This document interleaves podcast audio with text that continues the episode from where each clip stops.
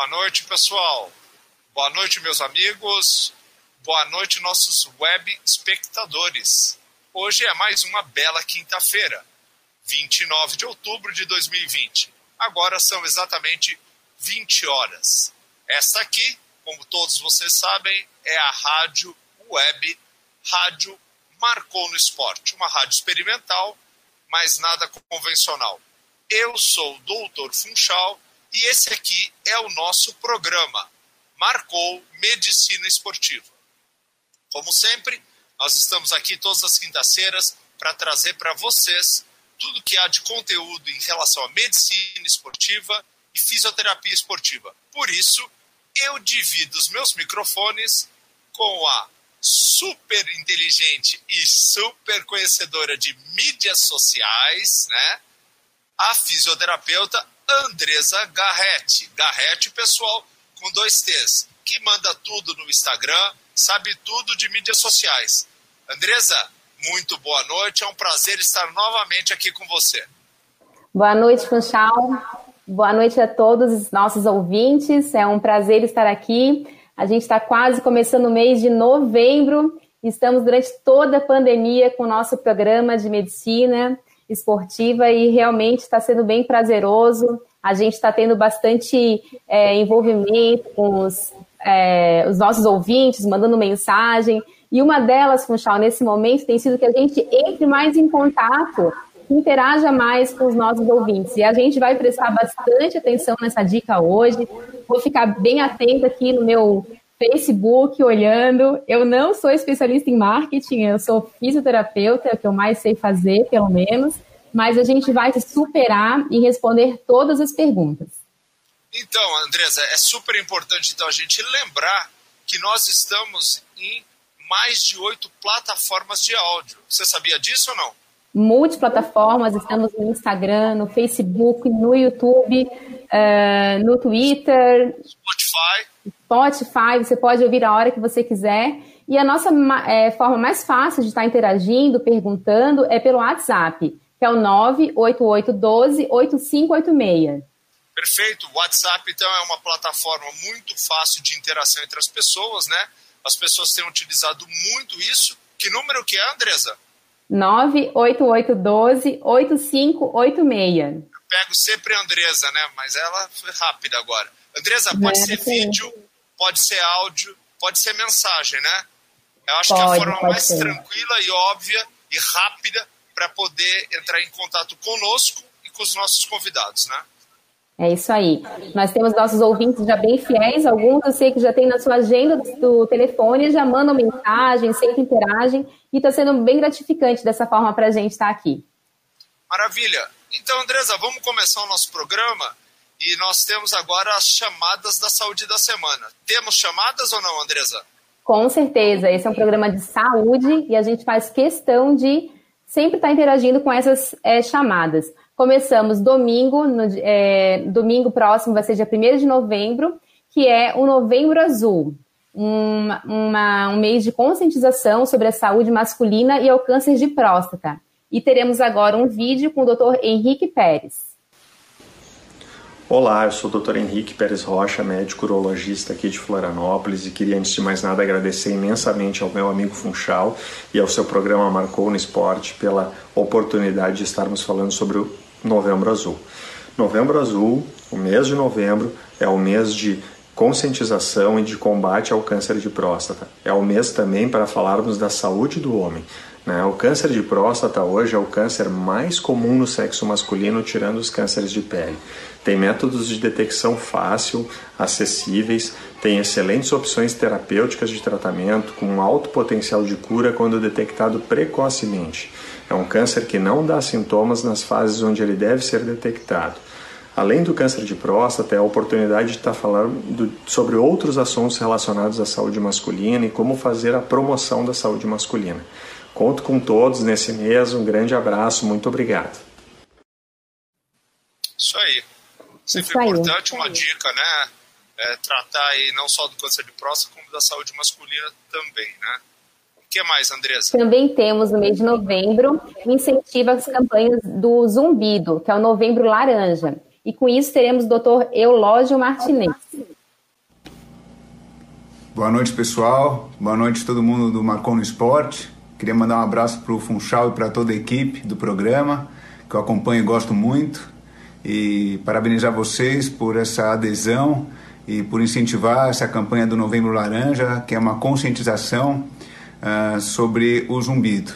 Meu nome é Eulógio Martinez, eu sou otorrinolaringologista aqui de Florianópolis e o zumbido é uma afecção que às vezes é só um leve desconforto, uma coisa que a pessoa percebe, mas por algumas vezes ela causa uma vida devastadora e a pessoa fica numa situação muito, muito desagradável convivendo com o zumbido.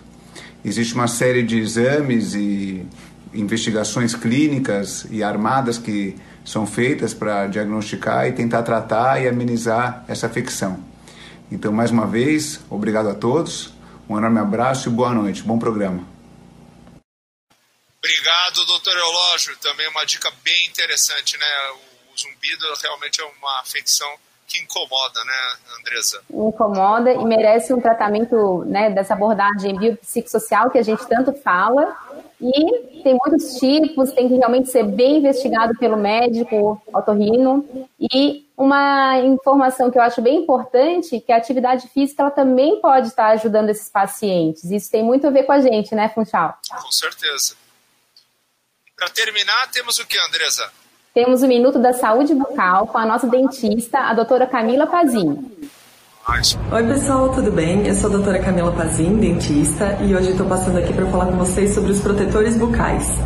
Esses dispositivos que deveriam até ser muito mais utilizados pelos atletas, é, tanto profissionais como amadores, acaba que em algumas situações eles utilizam de dispositivos que são feitos de uma forma caseira fazendo com que a função principal do protetor, que é proteger realmente as estruturas dentais e os tecidos adjacentes, é, de uma forma inadequada. Então, fazendo com que ele fique frouxo, dificultando toda a proteção, dificultando a fala e até mesmo a respiração, que é tão importante na execução de qualquer atividade física. Então, nessas situações, procure um dentista que seja especializado nessa área para confecção de um protetor adequado. E qualquer dúvida, eu estou à disposição. Um forte abraço e até mais. É, isso aí. Camila Pazin já é a nossa, nossa consultora-chefe aí da, da saúde bucal, né, Andressa? Excelente vídeos dela, muito bons. Sem dúvida. É, Andressa, você sabe, nós hoje temos um convidado super especial, né? Na verdade, nós sempre temos convidados super especiais. Mas esse eu realmente acho um cara super especial, né? Uh, tive várias oportunidades de trabalhar junto, de conhecer como pessoa, como ídolo, como atleta, né? É o nosso Renan Dalzotto, conhecido como Renan do vôlei, né? Uh, ex-jogador de voleibol, né? Atleta de vôlei, né? Uh, ganhou inúmeros inúmeras medalhas, como, por exemplo, o ouro de Pan-Americano de 1983 em Caracas, a prata olímpica de 1984, conhecido como a geração de prata do voleibol brasileiro. Em 1987, medalha de prata no Pan-Americano também em Indianápolis. A gente teve a oportunidade de, de, conversar aqui com Marcel, que foram ouro no basquete, mas o, o prata é, também é uma coisa fantástica, né? uma medalha que a gente não pode deixar de, de comemorar. Como gestor esportivo também, foi inúmeras vezes campeão, começando com vice-campeão da Superliga em 2000, no ano 2000, 2004, Petri campeão catarinense, ou seja, muitas, muitos campeonatos levantados também como gestor e de outras formas também eh, na própria seleção brasileira como diretor, eh, sendo o campeão olímpico de ouro de 2016 no Rio, né? Como treinador também não falta títulos. Desde 1993, Andresa, entenda bem, desde 1993 até o ano 2017, ele levantou mais de 20 títulos, certo? Então, veja, uh, com certeza absoluta, né, é uma carreira espetacular de vitórias, né? É, de, em 2015, por exemplo, ele entrou para o Hall da Fama do voleibol. Aliás, acho que era mais do que o momento dele entrar, porque na verdade é um atleta espetacular. Bom, espetacular mesmo, porque em 1985 ele foi eleito o atleta mais espetacular do mundo. Então, de verdade, nós estamos com uma estrela.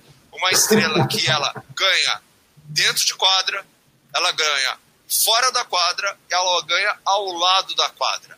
Então é um prazer estar com você aqui, Renan do Vôlei, Renan Dalzotto. Olá, boa noite a todos. Abraço especial ao meu amigo Funchal, Andresa. Obrigado pelo convite. Você não imagina a honra que é estar participando desse programa. Eu achei que nunca ia chegar a minha hora, né? Eu recebi um telefonema do Funchal há dois meses atrás, no auge das lives, e ele falando, Renan, gostaria que você participasse do meu programa. Eu falei, uau, que beleza, quando é? Em outubro. Eu falei, meu Deus, em outubro? Como assim? É, aqui tem planejamento. Tal. Então foi muito legal, foi muito bom. É, assim, é um prazer enorme, Funchal, tá? É, essa uma hora aí, compartilhando as experiências. Não, o prazer é nosso, né, Andresa?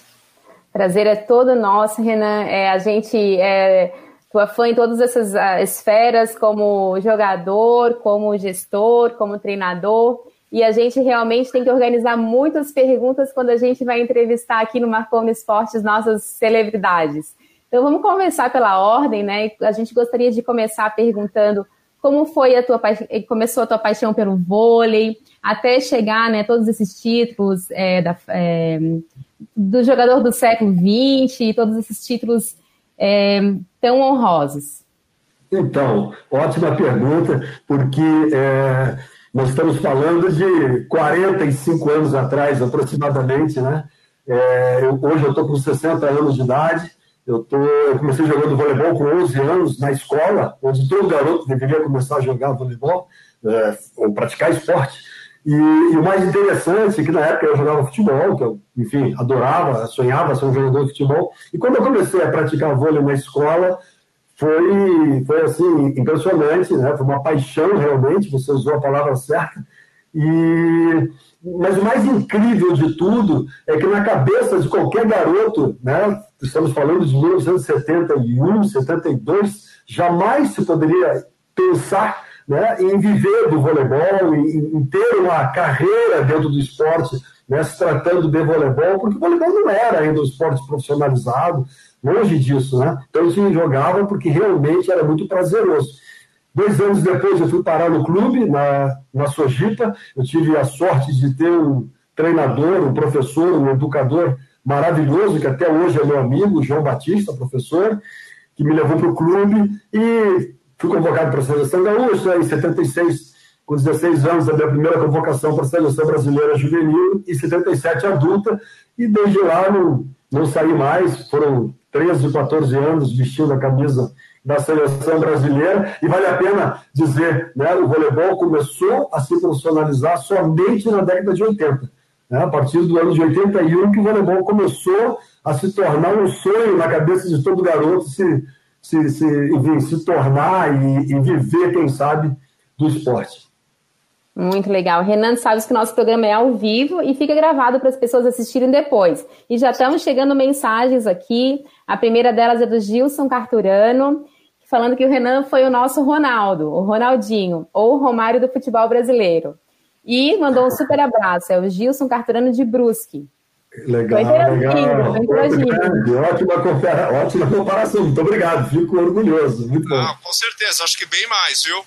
Renan, eu até queria te fazer uma pergunta, né? Assim, você, como você mesmo colocou historicamente, o voleibol não era o esporte primeiro do Brasil, é, não era o esporte talvez que o jogador é, ou a criança ou o garoto, né, ou o adolescente escolhesse como primeiro esporte. Você acabou percebendo que você tinha um dom para esse esporte mas, na verdade, hoje, fazendo um comparativo com os atletas da posição que você era e pela altura, eu te pergunto uma coisa: você, lógico, é um homem alto, né? né lógico, dentro do, de, uma, de uma altura de faixa etária, da, da tua faixa etária, mas eu pergunto: no vôlei você não era assim um jogador tão alto. E você acha que isso faz, fez diferença? Como é que você viu isso?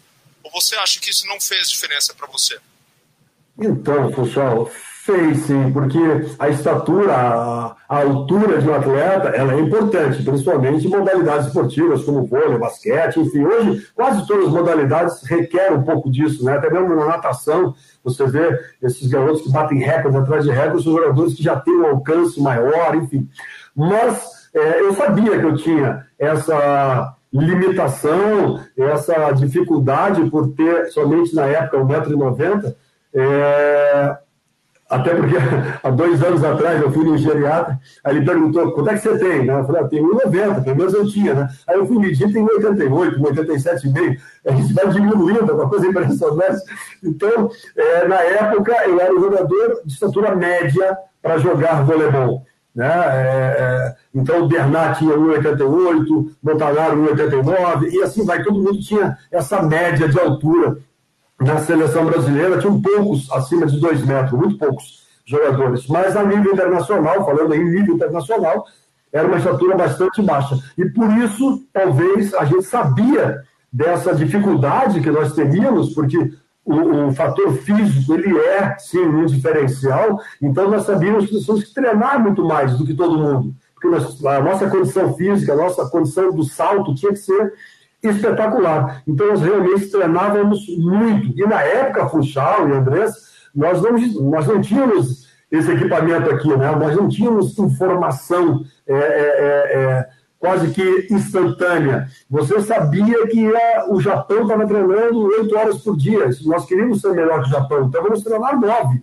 Então chegava a informação que a União Soviética, na época, né, hoje Rússia, Bloco, União Soviética, fazia cargas de, de, de, de, de peso, musculação fortíssimas, elevadas. Nós íamos lá e botava mais, porque a gente precisava, a gente sabia que a gente tinha que treinar mais do que eles para a gente poder chegar em algum lugar. Porque até 1980, o voleibol, internacionalmente falando, o voleibol brasileiro, nunca teve uma grande representatividade. Ele ia para as competições sempre para ganhar experiência, maturidade, enfim, para participar das competições.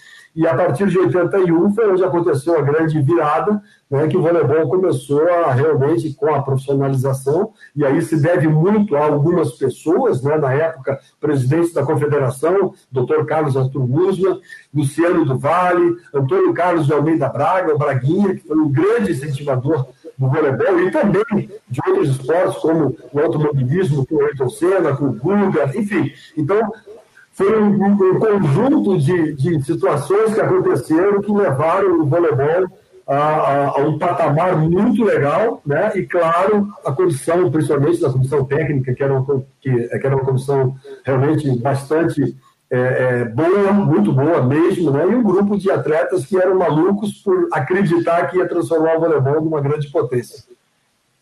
Maravilha. E falasse mais ou menos na década de 80, Renan, e em 1979, quando que foi mais ou menos que teve essa inovação do saque da tua geração? Conta um pouquinho pra gente como é que foi então, o saque de viagem. Boa. É, o saque, é, na seleção brasileira, eu e Montanaro e William que começamos a, a, a sacar na, em, em torno de 1983. 82, 83. No Mundial da Argentina, que nós somos vice-campeões mundiais, é, ali ainda ninguém sacava. Foi logo na sequência que nós começamos a, a, dar no treinamento e depois o Bebeto liberou, nosso saudoso amigo Bebeto de Freitas, que era o treinador. Não, vamos lá, vamos. E ele incentivava muito a inovação.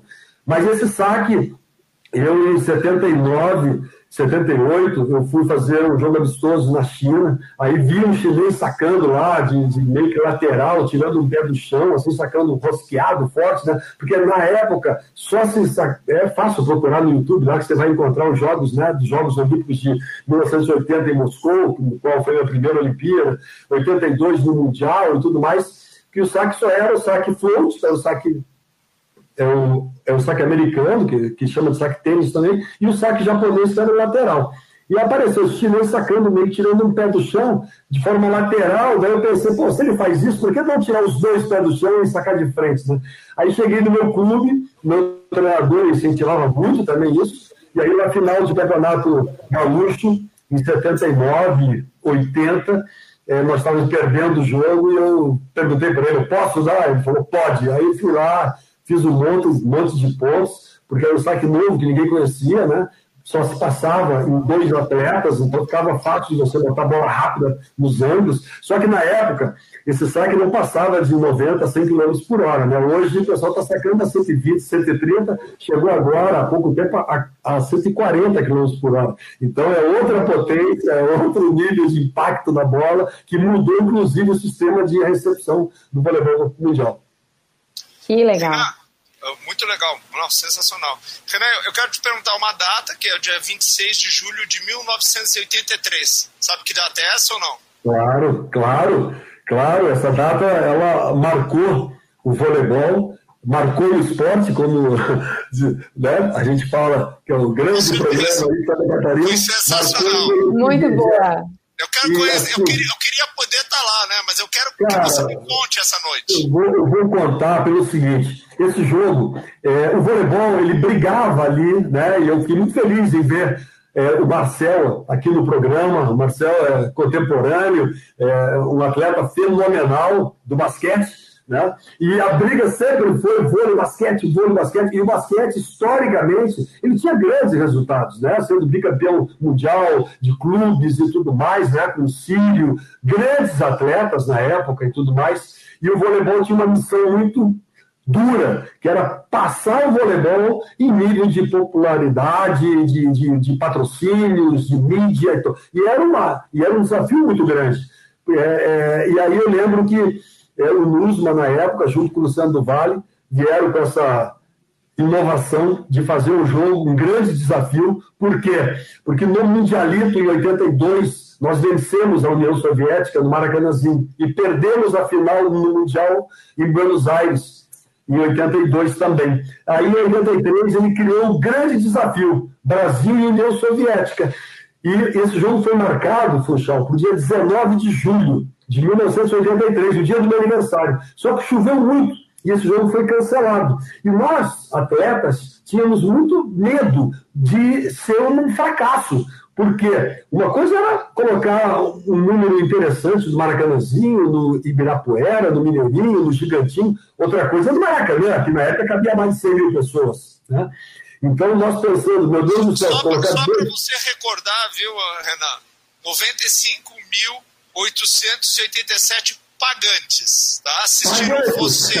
É, pagantes. É legal, Assistiram cara. você, aí, Bernardo, William, é, Montanaro, Jandó, fazendo e show. Aí, e aí esse jogo passou para a segunda seguinte, que foi dia 26 de julho de 1983. E eu lembro que nós estávamos no vestiário do futebol, você conhece os vestiários do Maracanã como ninguém, né? É, e uma apreensão muito grande. Nós queríamos saber como é que estava o clima, se ia chover ou não, mas quando as pessoas tinham lá, e ninguém falava para gente, né? E aí, quando o alto-falante começou a chamar em ordem, alfa, em, em, ordem numérica, né? Número um, Bernardinho. Número dois, Mário Xandó. Três, Badá. Quatro, Montanaro. Cinco, Rui. Seis, Renan. Quando eu entrei no Maraca, eu vi aquele negócio lotado, cara. Eu falei, meu Deus do céu, as perninhas faziam assim. Eu falei, o que, que é isso? Sabe? E aí começou o jogo, nós e União Soviética, nós vencemos o jogo por 3 a 1 e começou a chover no meio do jogo começou a chover, e o público com bandeirões, com, a lá futebol, uma coisa impressionante, é isso que você falou, quase 96 mil pagantes, mais convidados e tudo mais. Eu lembro que na época nós ligávamos né, para as namoradas, pai, mãe, pelo amor de Deus, mãe veio no jogo para ter gente, né? Porque uma coisa era botar 10, 15 mil pessoas, outra coisa né, ia estar tá vazio o, Maraca. E aquilo nos encheu de orgulho. Foi um momento histórico para o voleibol. Acho que foi a grande virada, foi a grande virada. Mas eu costumo dizer o seguinte: muita gente acha que os Jogos Olímpicos de 84 foi a virada do voleibol no Brasil. E eu acho que foi um ano antes, foi 83, talvez o final de 82, porque como o nosso vice-campeonato mundial, Funchal, e que o Brasil nunca tinha subido ao pódio em um mundial ou em Jogos Olímpicos, eu lembro perfeitamente um dia que para mim foi assim, um divisor de águas. Eu estava dormindo no meu apartamento no Rio de Janeiro, a minha cama ficava é, é, colada na janela e era o segundo andar. E embaixo tinha uma quadra de esportes. Né? E eu acordei domingo de manhã, cedo, com uma garotada fazendo barulho, jogando bola e tal. E eu comecei a prestar atenção porque eu percebi que eles estavam falando o nosso nome. Montanaro, William, Renan, ponto do Brasil. Aí você... Eu falei, cara, eles estão jogando vôlei, os garotos. Aí eu abri a janela assim, olhei, eram, sabe, 12 garotos jogando voleibol. Eles não estavam jogando futebol, mas eles estavam jogando vôlei falando o nome desses atletas. Isso lá em final de 82, 83. E ali veio uma preocupação muito grande no sentido de, olha o tamanho da responsabilidade que nós estamos tendo daqui para frente, né? conduzindo aí um, um, um esporte tão bacana, que está chegando na casa dessa garotada e tudo mais. Então, assim, foi um momento muito impactante, que culminou com essa medalha de prata nos Jogos Olímpicos em Los Angeles, um momento único também para o voleibol, que na época foi um gosto muito amargo, mas logo depois nós percebemos que, é, é, que essa conquista né, da medalha de prata fez parte de todo o crescimento é, do voleibol brasileiro, né, em nível internacional. Acho que foi um momento bastante importante, que depois veio, graças a Deus, né, com várias medalhas olímpicas douradas né, para o voleibol. Mas você sonha com o Kira ali ou não? o Kira, ele, veja como é que é, né? O Kira é meu grande parceiro, amigo, jogamos muitos anos contra, jogamos muitos anos contra na praia também, e jogamos é, na Itália contra também. Ele, na seleção, ele me venceu mais do que eu venci ele, e ele ganhou em momentos bem importantes. Ele foi um jogador fenomenal. Na praia, nós jogamos algumas competições, ele era fantástico, tanto que ele foi campeão olímpico na praia e na quadra, então ele realmente é um grande é, personagem, eu acho, do voleibol masculino na história. E na Itália, nós tivemos dois confrontos, né? No primeiro ano ele venceu o campeonato italiano e no segundo ano, no segundo ano eu venci dele o campeonato italiano. Então, assim, foi uma honra e um prazer enorme poder é, é, dividir o ginásio, não a quadra, mas o ginásio com o Kira, né? um de cada lado, que ele foi realmente um grande, um grande exemplo para todos nós, assim, sabe? Um, um profissional é, muito bom e, e hoje como treinador também fazendo história do voleibol feminino dos Estados Unidos. Bacana, muito. Bom, vindo de você, né, Renan? Se você fala que ele jogou muito, né? Então a gente sabe que Não, ele jogou, mas vindo de você é um grande elogio, né? Sem dúvida, né, Andressa? É isso aí. Falamos bastante da parte boa, né, Renan? Mas a gente sabe que todo atleta tem um lado também do desgaste da articulação. E o nosso programa é de medicina esportiva. Então a gente queria puxar um pouquinho para esse lado, que tu falasse um pouco das tuas lesões, assim, é, cirurgias, o que tivesse nessa jornada. É, eu acho que as lesões, dores e traumas, ela, eles fazem parte né, da vida do atleta, como o Oscar uma vez falou, é, ele, ele faz parte do meu uniforme, esses, esses traumas. Claro que a medicina e a preparação física e a fisioterapia evoluíram muito nos últimos anos, nas últimas décadas. Hoje está muito mais controlado. Claro que nós temos as fatalidades, né, que, que, vão acontecer sempre em qualquer modalidade esportiva, talvez no futebol mais, porque é um esporte de, de muito choque, mas no vôlei, no basquete, enfim, existe um controle maior no tênis tal, então você consegue administrar melhor através de ferramentas de tecnologia, através da ciência, né, através de um alinhamento entre departamento técnico, físico, médico, fisioterápico, enfim, você consegue montar todo um plano de trabalho muito bem dosado, né? Então nós temos é, é, é vários é, exemplos, né? Na minha época, nós só sabíamos que nós tínhamos que treinar muito.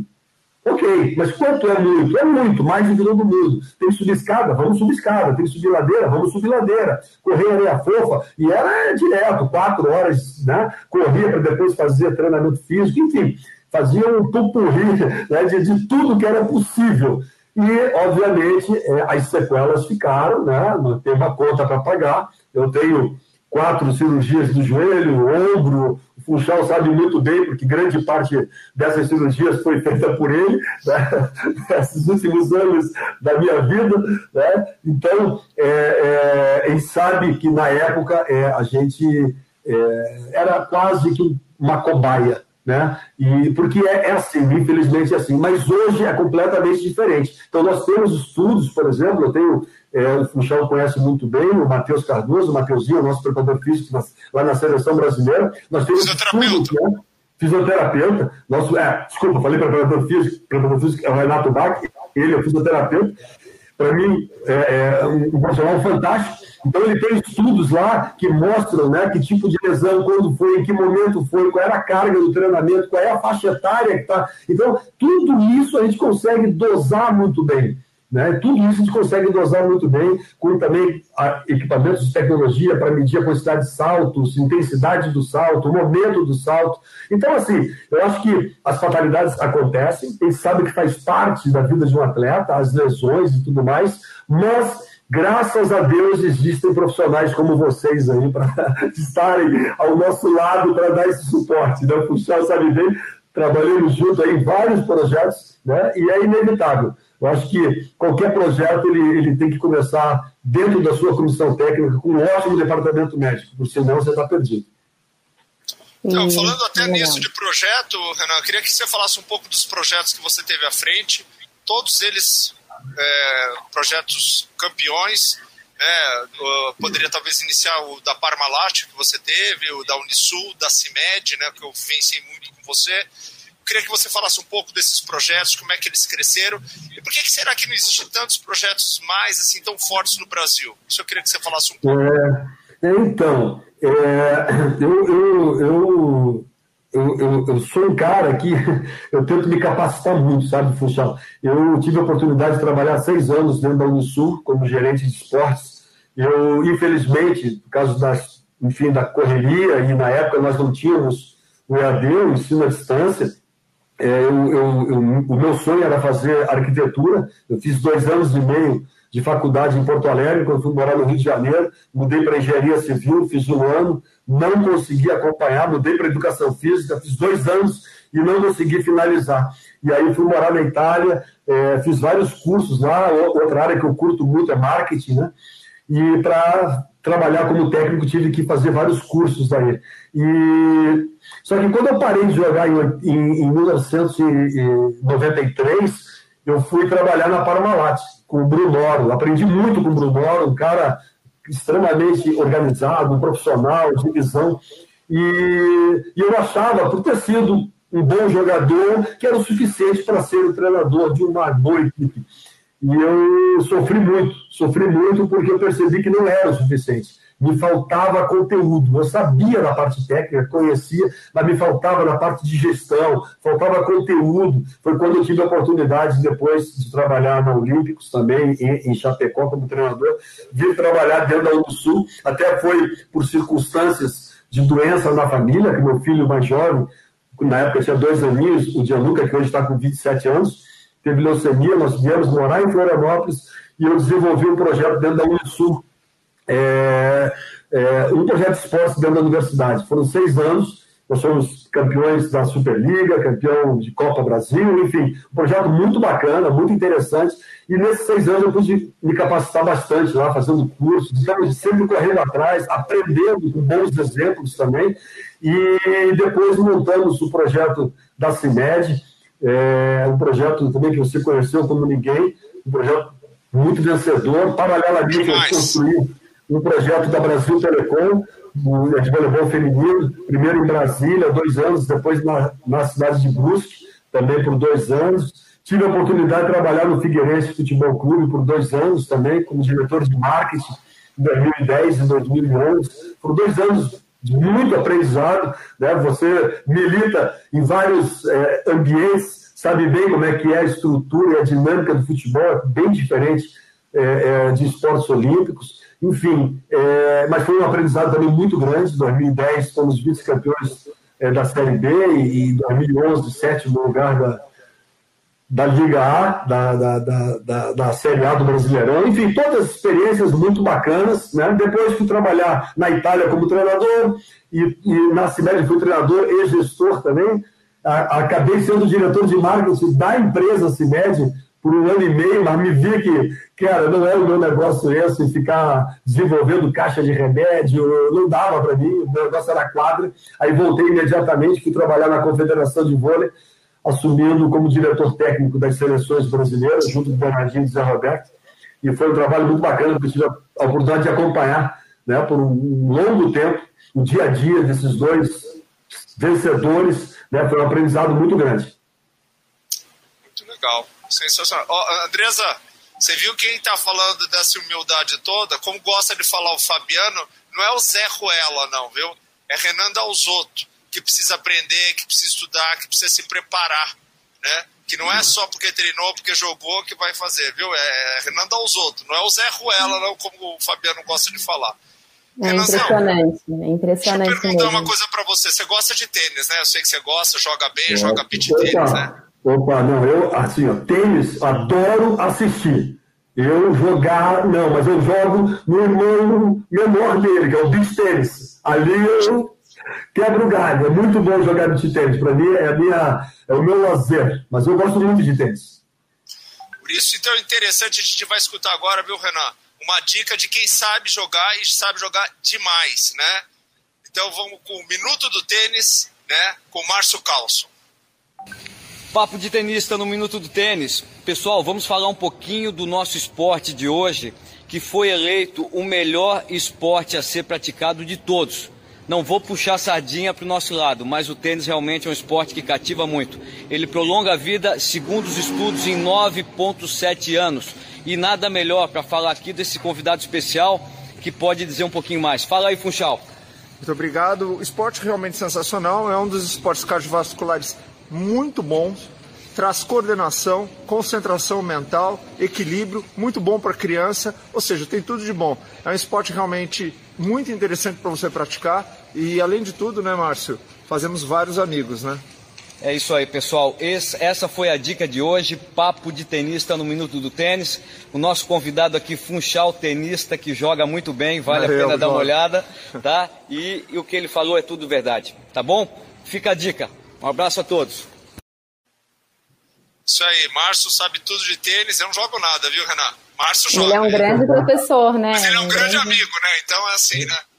Não. Eu tive, eu tive a honra de trabalhar com ele na época da Sul, conheci ele de perto, um profissional, cara, e um ser humano maravilhoso. Parabéns, que bom que ele está junto aí com vocês. Não, e ele mandou te agradecer porque graças ao incentivo que você deu para ele quando você era gestor lá na Unisul, ele não se esqueceu disso aí, até ele mandou um abraço para você.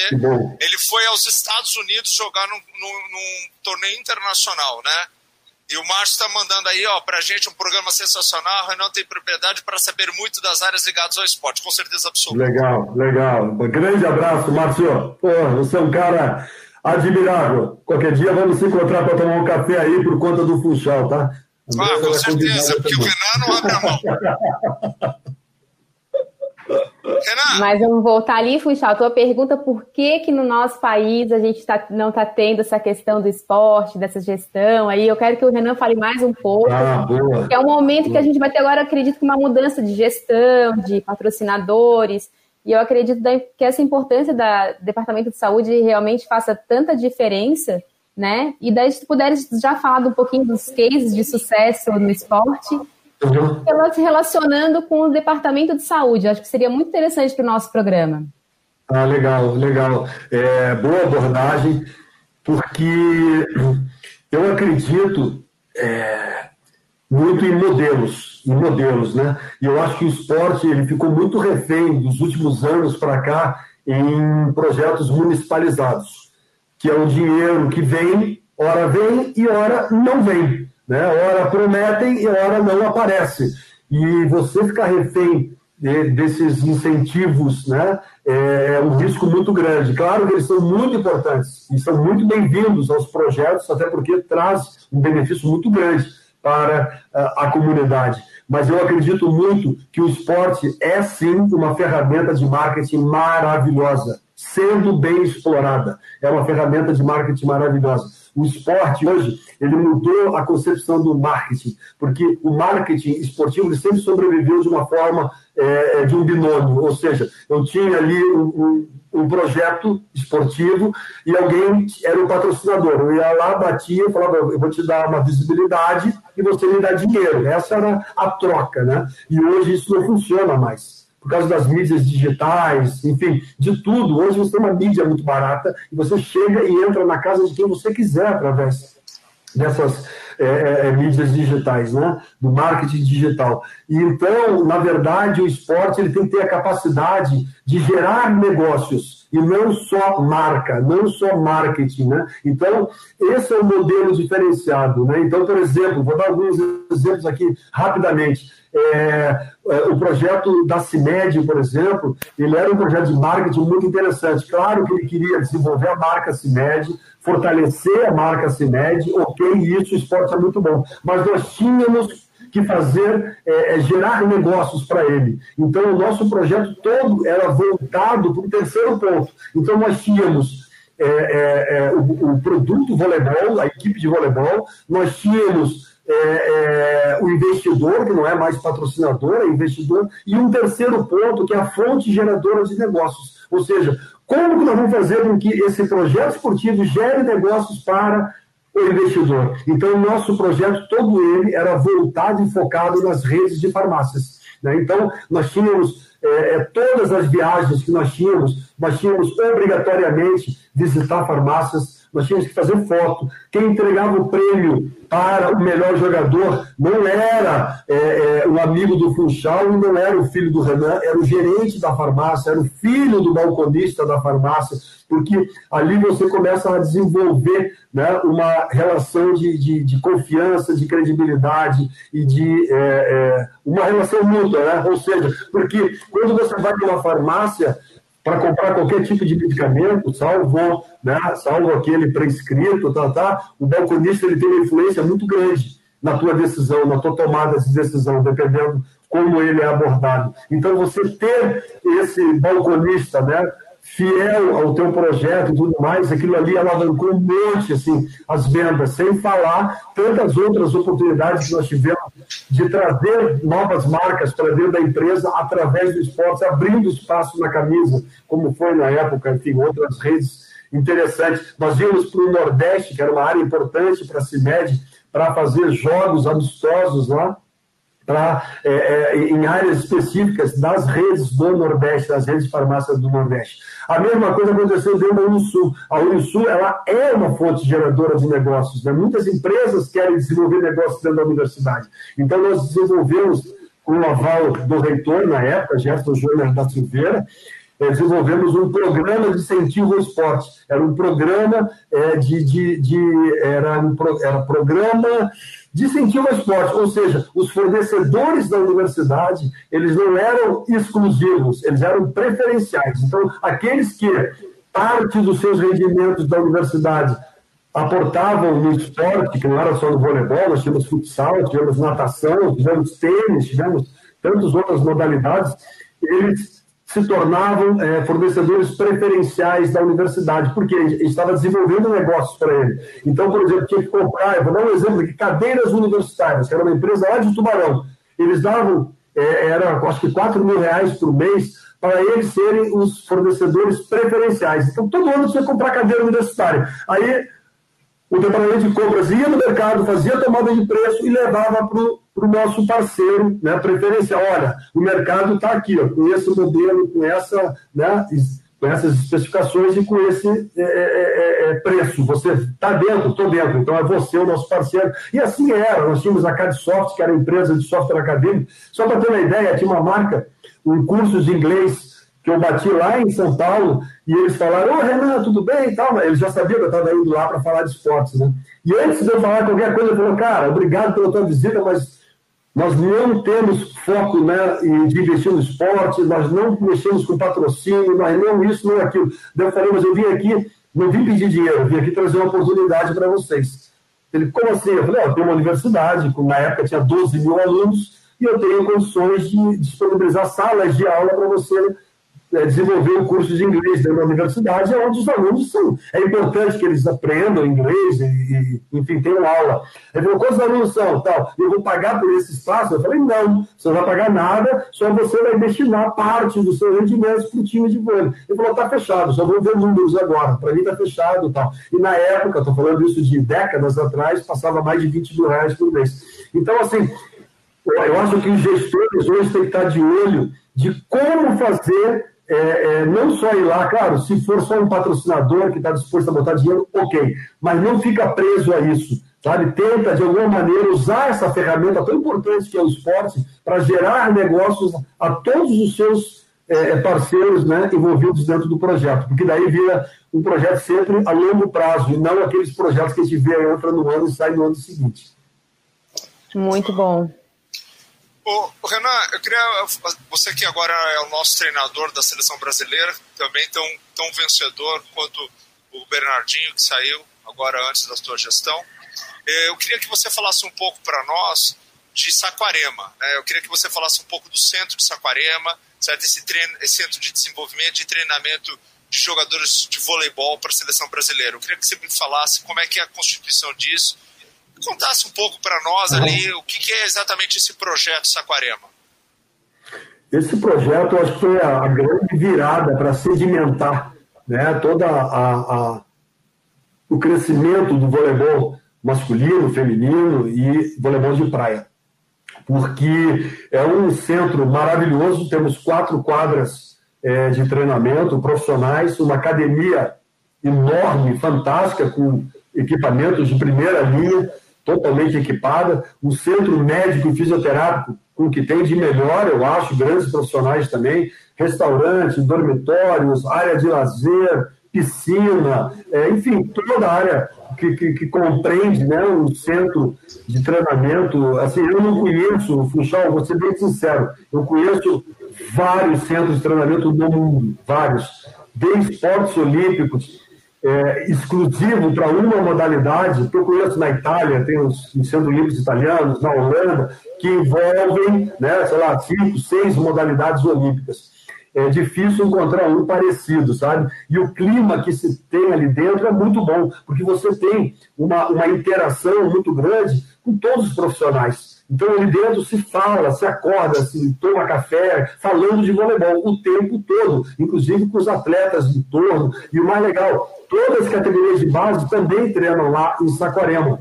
Então, isso é, é, é, é, fantástico, porque a garotada está vendo ali de perto né, o, o, modelo, o espelho, né, como faz, qual é o comportamento desse cara. E lá nós temos regras muito rígidas, muito, muito rígidas, que são fundamentais e importantes né, para o crescimento não só do profissional, do atleta, mas como ser humano também, como desses garotos, né? Que há regras de disciplina, você sabe muito bem como é que funciona o esporte, que isso faz, faz parte. Então, dentro de um ambiente como esse, você tem condições de é, produzir muito, né? no sentido físico, no sentido técnico, tático, no sentido de recuperação de atleta, porque você está 24 horas em cima do atleta. Então, assim, foi realmente é, é, é, o templo do voleibol, sabe? É muito bacana. E eu acho que é, Saquarema, sabe, é, é, veio, veio a contribuir muito para sedimentar né, toda essa história tão bacana aqui que o voleibol tem durante décadas já. Andresa, vou te falar uma coisa. Se ele está falando então, que tem regras muito rígidas ele é um doutrinador, viu? Eu vou te explicar. Então as regras são muito rígidas mesmo, viu? Até porque, além de tudo, ele é escritor, viu? Em 2019 ele lançou um livro chamado assim, ó, Ninguém é campeão por acaso. E ele aborda alguns pilares que eu quero que ele fale agora, que estão relacionados com isso daí. Que são pilares inegociáveis que você que norteiam, né, logicamente, a trajetória pessoal de um profissional para ser vencedor no esporte e na vida pessoal, né? Como é que é isso, Renan? Eu convivi com você, sei que isso é verdade, sei que isso daí não é só uma palavra, mas eu queria que você passasse assim para nós. E até eu quero que você aborde um pouco isso na vida do atleta, tá? No convívio das ilusões das vitórias e nas decepções das derrotas, que isso é super importante. Como é que é conviver com as lesões que elas existem e elas, na verdade, modificam a tua trajetória esportiva, né? É. Você mesmo Cara. teve a oportunidade, ou, ou não é oportunidade, pelo menos uma história que você me contou, quase foi cortada a seleção brasileira, quase perdeu a medalha olímpica de prata pelo tornozelo, né? Uhum. É uma superação que o cara tem que ter. É. Como é que Já, é enquanto, enquanto você falava, eu estava aqui no celular procurando uma foto que eu não sei se vai conseguir, se, se vocês vão conseguir ver. Estamos vendo. Essa foto aqui esse cidadão, esse cidadão com um martelo na mão, um martelo na mão é o doutor Funchal, né? E sua equipe. Eu mostro a foto para os meus filhos e falo, pai, mas eu estava com martelo e com alicate. Eu falei, tava, filho, tava. Foi uma cirurgia que eu fiz em 2019 com você, uma osteotomia, uma cirurgia bastante delicada. E foi muito bem feita, porque eu me recuperei em tempo recorde, foi muito bom. E eu tive a oportunidade, depois, um mês depois, de viajar ao Rio de Janeiro, até para buscar um prêmio que eu não esperava, de melhor técnico do ano pelo Comitê Olímpico Brasileiro. E durante a recuperação, é, durante essa recuperação, é, eu, eu, eu, tinha um grande, tenho um grande amigo, que chama Tom Cardoso, um grande escritor de São Paulo, e ele vinha já me provocando para escrever um livro. Eu não queria escrever um livro contando somente a história da minha vida, os campeonatos e tudo mais. Eu queria poder ter a oportunidade de enfim, contar um pouco e compartilhar o aprendizado que eu tive né, dentro do esporte e que, e que refletiu na minha vida pessoal, familiar e profissional. E aí foi onde eu cheguei, então, nessa, nesses seis princípios, Puxal, que eu acho que abrange bastante e é importante que a garotada saiba. E, e, e, e muito importante que isso é, uma, é, uma, é, é, um pensamento meu, do Renan, que não é absolutamente verdade absoluta, né? É uma coisa que eu acredito, mas eu, eu, eu entendo que é, é são princípios importantes no desenvolvimento e crescimento de um profissional, seja lá qual for a área que ele for trabalhar. Então, o primeiro deles ali que eu coloco é a paixão. É a paixão. Você é, é, tem que amar aquilo que você faz. Sabe? Você tem que amar. E quando você fala amar, amar é um verbo, é uma ação. Né? Tem muita gente que fala assim, ah, não gosto mais disso. Como não gosta? Vai lá e ame, vai lá e construa essa, essa paixão por aquilo que você faz. Porque quem não tem paixão por aquilo que faz, você pode ter certeza que no momento mais importante, ele vai dar uma martelada errada. Ele não vai estar é, é, é, focado, ele não vai estar focado, ele vai te deixar na mão, sabe? Então, a paixão é aquilo que nos alimenta a voltar todos os dias para dentro do ginásio, para dentro do consultório, para dentro de casa, com mais é, é, vontade, com mais fome, sabe? Então, a paixão, e eu ali, então, durante o livro, eu, eu coloco várias histórias né, sobre paixão, o quanto é importante né, você ser apaixonado por aquilo que faz e a diferença que faz. O segundo princípio importante é a capacitação, é o treinamento. Você sabe muito bem, quer dizer, é, é você saber que, é, ok, paixão, ok, né? Talento, ok, talento, mas, cara, talento é 20, 30%, o resto é transpiração, é treinamento, é trabalho. Né? É trabalho, é você realmente chegar lá e fazer o que tem que ser feito né? para melhorar a cada dia. E aí também eu, enfim, conto várias histórias né, da importância que é a capacitação. Né, porque a gente sabe que a diferença que faz a diferença é o detalhe. É uma coisinha. É uma coisinha só. Né, e o somatório dessas coisinhas é que, no final, é, é, é deixa você, transforma você né, em uma pessoa diferenciada ou, ou, ou, ou que deixa você próximo a, a, a atingir seus objetivos. Então, assim, a busca contínua pela excelência. Né? Você jamais pensar que está no topo. Você tem que pensar que está num patamar muito bom e vai buscar o próximo patamar, o próximo patamar. Se você pensar que você está num topo muito legal, chegamos no topo, depois do topo só tem descida, não tem mais nada. Então não pode ter esse tipo de pensamento. Né? Tem que trabalhar. A terceira delas é a renúncia, porque muita gente quer muito, realmente quer muito, mas tem que saber que por vários momentos na vida você vai ter que abrir mão de momentos importantes vários momentos é, de prazer, muitas vezes convívio com a família, muitas vezes férias, muitas vezes por um objetivo maior. Então, isso aí é importante que a pessoa saiba que faz parte da vida dela, a renúncia, saber abrir mão de, de tantas coisas em prol de um sonho muito maior. A outra é a ousadia, Funchal. A ousadia é, é, um pouco daquilo que nós estamos falando, você sair da zona de conforto, não confundir com arriscar. Né? Ousadia é a magia do risco calculado, é você se capacitar, treinar e acreditar que você é capaz, e você sair da sua zona de conforto. Eu acredito que as grandes conquistas da vida acontecem fora da zona de conforto. Né? E você sabe muito bem, você poderia cruzar os braços e está aí fazendo o seu programa, fazendo lá o seu treinamento lá no dia a dia do Havaí, mas não, você escreveu um artigo para uma revista americana conceituada, você, você continua se capacitando, ousando, colocando lá né, a, a, o teu conhecimento à disposição de todo mundo, então isso é muito importante, né? é, é, saiam da zona de conforto e façam algo diferente. A outra é a resiliência. Apesar de tudo isso, a única certeza que nós temos na vida é que nós vamos errar. Isso faz parte do nosso crescimento. Nós temos um ditado que diz o seguinte: nós podemos ganhar sempre, mesmo na derrota, desde que a gente tire os devidos aprendizados. Então, a gente saber que o erro faz parte de uma, de uma trajetória. Né? Então, por exemplo, a, a, a, a resiliência, é como definição na física, é a, é a capacidade de um, de, um, de, de um elemento voltar ao seu estado natural. Para nós, seres humanos, é voltar sim, mas um ser humano melhorado. A gente melhorar e não voltar como era. A gente vai errar de novo. Então, assim, essa é a resiliência, é a força que nós temos que ter no momento, principalmente, de dificuldade. E a última, a sexta, é o planejamento.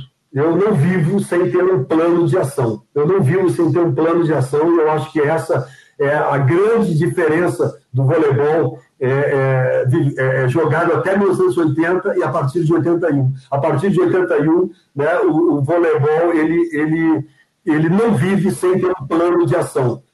Eu não sei se normalmente vai estar certo esse plano de ação, mas, como dizem os velhos generais de guerra, numa guerra jamais você consegue construir um plano de ação. Mas se você tem um, você consegue modificar esse plano. Então, jamais entre numa batalha, ou numa reunião, ou num jogo, ou num momento de decisão importante, sem ter um plano de ação muito bem definido, no qual você e a tua equipe acredite. E aí são esses seis princípios que eu acho que são bacanas, e durante o livro eu conto várias histórias que eu tive a oportunidade de viver e conviver com grandes grandes atletas, grandes profissionais e, e foram muitos aprendizados.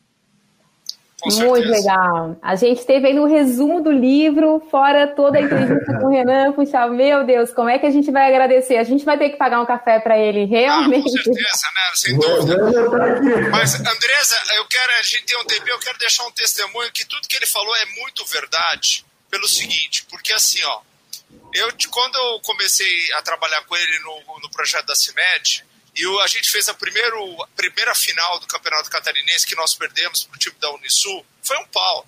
O Renan vai lembrar. E eu levei até a dona Madi, que é minha mãe, que adorava voleibol, adora o Renan, acho o Renan o homem mais maravilhoso do mundo, né? É, então, então, é, aí eu falei, mãe, vamos lá que a gente vai jogar essa final. Mas tomamos um pau de 3 a 0 que é assim, ó. Os únicos pontos que nós fizemos foram os erros de saque deles, assim. Eu entrei para conversar com o Renan, Pacheco, putz, eu falei, vindo do meu mundinho do futebol, eu falei assim, nós vamos contratar? Não. Nós vamos jogar com esse time mesmo. Calma, isso é só o começo do projeto.